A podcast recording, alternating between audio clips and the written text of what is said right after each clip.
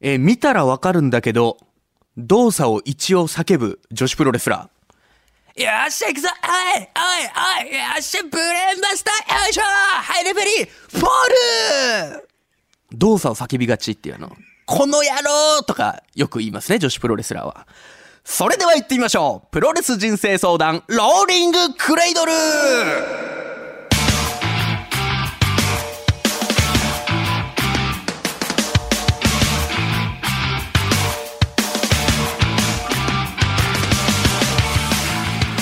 全国3000万人のプロレスファンの皆さんそしてそれ以外の皆様福岡吉本ザ・ローリングモンキーの武蔵ですさあこの番組はその名の通りもう皆々様が日々抱える悩みそして誰に言うまでもないけどなんだかモヤモヤするなということなどをプロレス的解釈で解決していこうというねえーチャレンジングで、えーすごく謎な、えーポッドキャスト番組となっております。ということで、この放送が初回、ね、本エピソードで言うと1回目ということで、収録日、今日が1月23日の月曜日なんですけど、えー今日、つい昨日、1月22日、えー僕ですね、横浜アリーナの方まで福岡から足を運びまして、ザ・グレート・ムタのファイナルマッチ、えーバイバイ・グレート・ムタファイナルを観戦してきて、今日の朝、この KBC に帰ってきたという感じなんですけども、いやーもうすごかったですよ。僕は父親がファイヤープロレスリングというゲームを持ってまして、そこでグレートムタというキャラクターを教えてもらって、そこから YouTube ニコニコ動画でグレートムタを見出して、グレートムタからプロレスに沼っていったと言っても過言ではないので、で、今までグレートムタの試合は一回も見たことなかったんですけど、ついに昨日、ずっと小学生の頃から一緒にプロレスを見ていた弟と二人で観戦するというちょっとね、エモいなぁなんて思いながら、で、最終的に4つ下の弟に、えー夜ご飯をおごってもらって、えー解散するという、そんな夜でしたけども、えー、そんな感じでね、もうプロレスラブが今も尽きてない、この最高にヒートアップした状態でお届けしますので、えーこのポッドキャスト、エピソード1大切な大切な第1試合、皆さん楽しんでいただきたいと思いますということで、記念すべき最初のお悩みゲスト、紹介しましょう。KBC アナウンサー、尼崎のホワイトパール、岡田リーサーよろしくお願いします。よろしくお願いします岡田さんよろしくお願いします。 1回目のゲストが私で大丈夫なんですか大丈夫ですよ。え1試合目にふさわしいオープニング対戦相手ということで。ありがとうございます。岡田理沙さんえ KBC の社員なので、あの、ギャラがかかってな いっていうね。言わなくていいですよ、そんはい。な。なので呼ばれました。あ、でもいいですね。そのギャラ事情にちょっとうるさいみたいな、ちょっとプロレス味を感じましたね、今。本当ですかはいそういう事情があプるんだロレスラーちょっとそういうとこあるんで。 そうなんだ。はい。プロレスラー。 プロレスラーー。の方々、そういうとこあると思いますんで。え、岡田さんは尼崎出身で。はい。でもダウンタウンさんとかと一緒ですよね、じゃあ。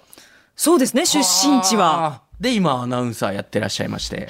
プロレスはどうですか担当直入に聞きますけど。まあ、担当直入に申し上げますが、はいなんで1回目のゲストに私呼ばれたんだろうっていうぐらい知り ません。そんなに知らないですかもう、まっさら、逆に。もうしっかり一試合見たこととかもう ない。ないないないない。プロレスに今まで人生で関わってきたことがない。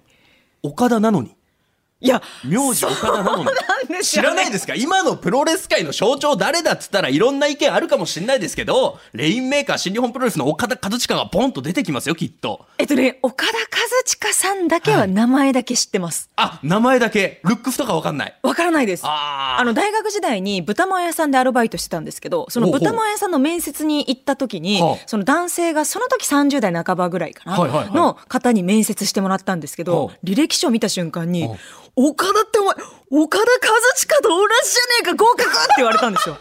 合格したんですかそうそうそうそれで岡合田格した和親んですパワーで。いや、誰って思いながらすごいなも。その人面白いですねやこの人、こ岡田和親さんのおかげで、受かったならありがとうございますっていう。なおさら見ない意見じゃないですか。なんかその絵で岡田和親さんっていう方がプロレス界にいらっしゃるということだけは知っていもまうす。それだけの情報。それだけです。はあ、だってもう昭和がアントニオ猪木なら、はい。もう平成は、令和、そして岡田和親の時代ですよ。そんとな言っすてごもい人過。言ではない。すごい人ですよ。うわその方と名字が同じだから、そうです1回目のゲストに選ばれたん だ。 まあまあそれ私それがが全てかわかんないですけどわあありがとう岡ございま田すさんのね、まあ、いろんなね良さとかもあると思うんですけど全く知らないということですよね、知らないね。 KBC アナウンス部に金の雨を降らしてはないですかないですあーね。全然わからない状態だ全然。どうですか例えば周りの方とかはい。そのプロレス興味ある人とか誘われたりとかはないんですか誘われたことはないんですけほどう、一見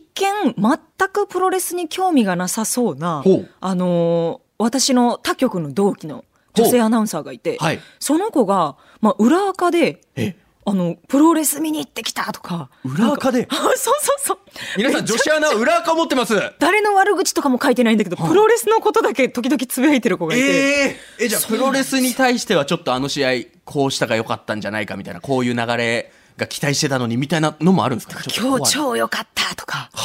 眠れないみたいな。なるほどだから、え、あ、女性でもハマるものなんだっていうのは、まあ確かに、すごくびっくりした。まあ、プジョシーっていう言葉がねあ、そう、その子もね、プジョシって言ってたあそうでしょそうそう、プジョシって。まあ2012年3年ぐらいのね時代から流行り出しましたけどそれこそさっき言った岡田和親選手もう端正なルックスでへえ。 50メートル走5秒とかで走るんですよ5秒台で走えー、トラやん。る いやいやそうそうすごっ。トラ、うん。チーターまではないっていうね。うんとトラぐらいの速さ速さかもしれないですけど、すごい190センチ以上身長あって、もうイケメンの感じのプロレスラ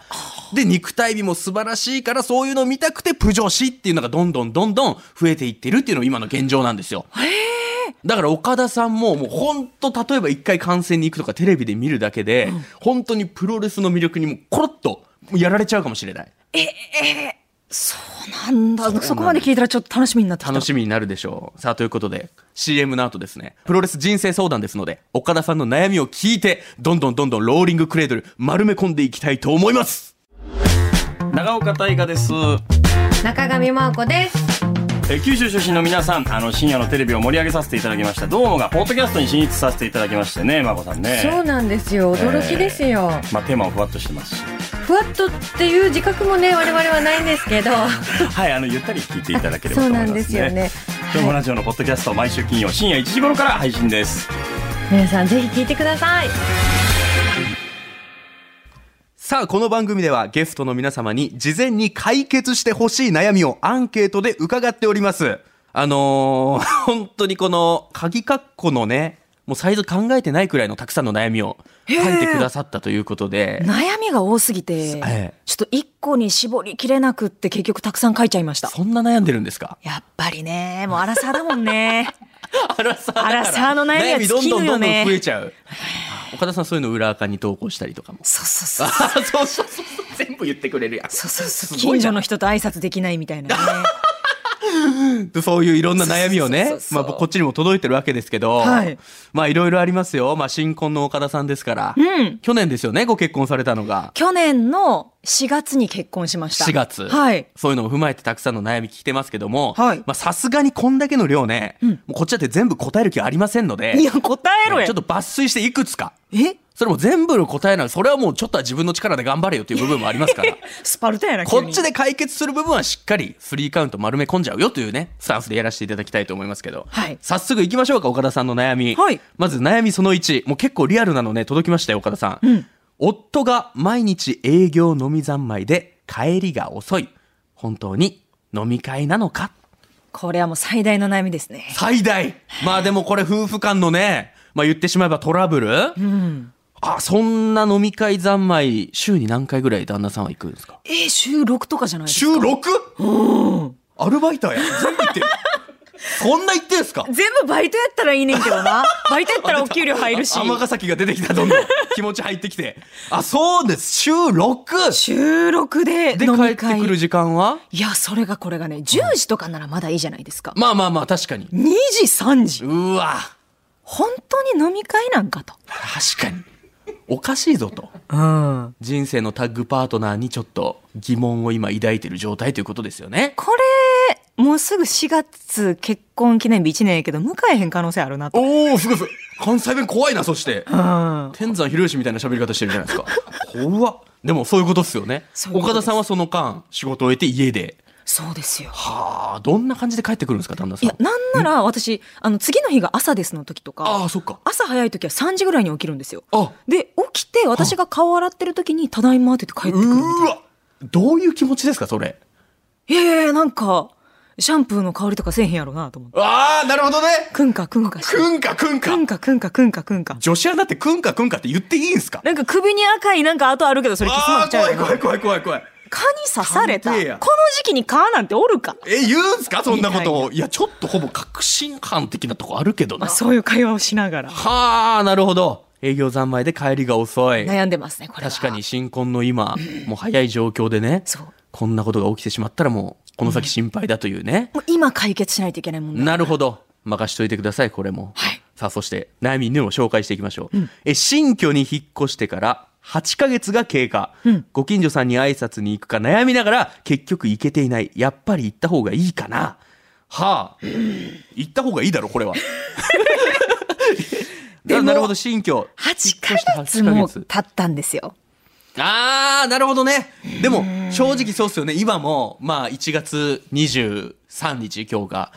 今年初めて会う人、新年の挨拶、今やったら遅いかな、みたいな、そうなんです時よ期的なあれはあるじゃないですか。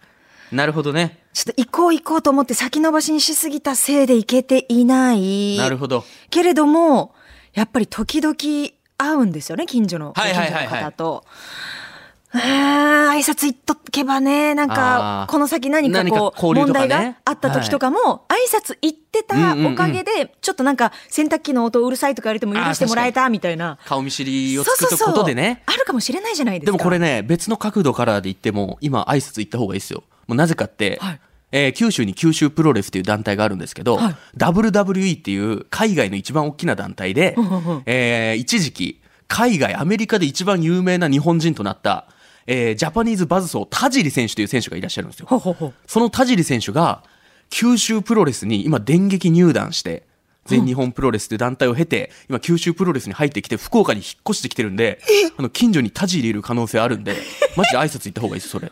本当ですかはい。本当に田尻選手いるかもしんないんで、これ挨拶行った方がいいかな。え世界的に有名いだや、もちろんもちろん。そうです、そうです。す。福岡にいらっしゃいますかいら。や、いるかも。この間福岡であの、田尻選手チャリ買ってました。チャリ、チャリ。はい。自転車。うわ。でみえ見つかるかもしれないそ。の同じチャリを駐輪場で探してもしあったればら、だ田尻選手のツイッターにどういうチャリ買ったか画像上がってるんで、うわはい、それ見てもらって。いや、本当付き合いは大事だから、これはやっぱ行った方がいいんじゃ田ない尻かなっ選て手いにう。会えるかもしれないっていうところも含めて、そうですね最終的に毒斬り食らって終わりですよ、岡田さんが。えいつも行ってみようかなでなもなんで興味津々なんだよ。珍しい暗いタイスタンスい。目にしみると言われてる毒斬り。行ってみ ますね挨拶はでもしていただきたいなとは思いますけども、まあこれもね。そして悩み3。こ れはどうなんですかね、はい女優の川栄里奈さんに似ているとよく言ってもらえるが、言われた時どうすればいいかわからない。ありがとうはおこがましい。そんなことないよと謙遜すべき。いやあーいや、確かに。これも悩んでますね元 AKB48 の川栄さん。朝ドラ女優のはい。似てますよ、でも顔は。ありがとうございます周りから結構言われれるんですか顔はってなんやねんいやいや、でも確か言われますね性格もちょっとちょっと似てるとかあるかもしれないですね、もしかしたら性。格関西の人じゃないですこんな荒々しい性格やったらファン減るやろ可可愛い愛いな里奈のファン減るでしょでも岡田さんもねその出してない部分ももしかしてあるかもしれないじゃないですか自分の部分を出してないみたいなあ乙女な部分はあそうですそうですあるかもしれないアナウン性サー格も似てるかもそうでしょ、いろんなっていう人っていうのはアナウンサーの人とかもうスタッフさんとか裏方さんとかにも似てるねって言われるってことですかそうですね。最近だったうら、ん朝です、KBC の関わってるスタッフに、はいうちの娘が朝ドラを見るたびに、はいや、岡田ちゃんだって言ってる。なんで岡田ちゃんがドラマ出てるの ?NHK! みたいなことを言ってるよって言われでて、も子供が気づいてるってこと ですよまだ間違えられてると思っいやいて。やちょっと嬉しそうな嬉しそうな声やったでなも本人と間違えられて嬉しいと思って。いやでも嬉しいでしょそれは可愛いな でもその時にですよ、ええー、そ、そうなんですかありがとうございますって言うと、はあなんだろう、ちょっと調子乗ってるみたいに見えるじゃないですか。女女優に似てるって言われて、調子乗って嬉しがってるみたいな。るほどえどういう反応してるんですかちなみにじゃあ今言われた時はえっと、今言われた時は、ありがとうございますジェネリック川由里奈ですって言ってます。とりあえず。いでや、正解やんじゃあそれがこれで大丈夫で手を謙遜すべきかどうかなっていう悩みを今抱えてるっていうところでしょそうそうそんなことなそういうとこもいろいいろあるんで似てない似てないって言うべきかなるほあどりがとうっあーて素直に受け取るべきかなるほど悩んねでますちなみに僕もあのー新日本プロレスのマスター・ワト選手に顔が似てますねって言われることがあるんですけどわからんわからん、その時は「Way to the Grand Master」つってあのマスター・ワト選手の決めポーズをするようにはしてますえそれはだって言ってくる人はもう分かってて言ってるもんねあそうですそうですそうですプロレスファンだもんねだからこの会話をプロレスファンの方とやってる時はもう周りにいるプロレス興味ない人はもうポカンとしてますもちろんああでもちゃんとその人にやってる伝わればいいもんねその人に伝わればいいなるほどうわーでもいろいろありますね濃い悩みからちょっと珍しいような悩みまでこれを解決してくれるんですよね任しといてくださいよまあお悩み解決まで、トランキーロ焦らずにお待ちくださいどう反応するかと思ったこ知らないですか内藤哲也選手れ いや知らない知らない何も知らないじゃないです知からプロない何にも知らないそういうのも踏まえてね、プロレス知識を活かして丸め込んでいきたいと思いますんでね、次回以降、岡田さんのこの悩みをローリングクレードルで丸め込んでいきたいと思います。プロレス人生相談、ローリングクレードル、毎週木曜日夕方5時頃配信、ハッシュタグ、プロレス人生相談で感想、そしてクレーム、煽りなど、何でもお待ちしております。ガッデム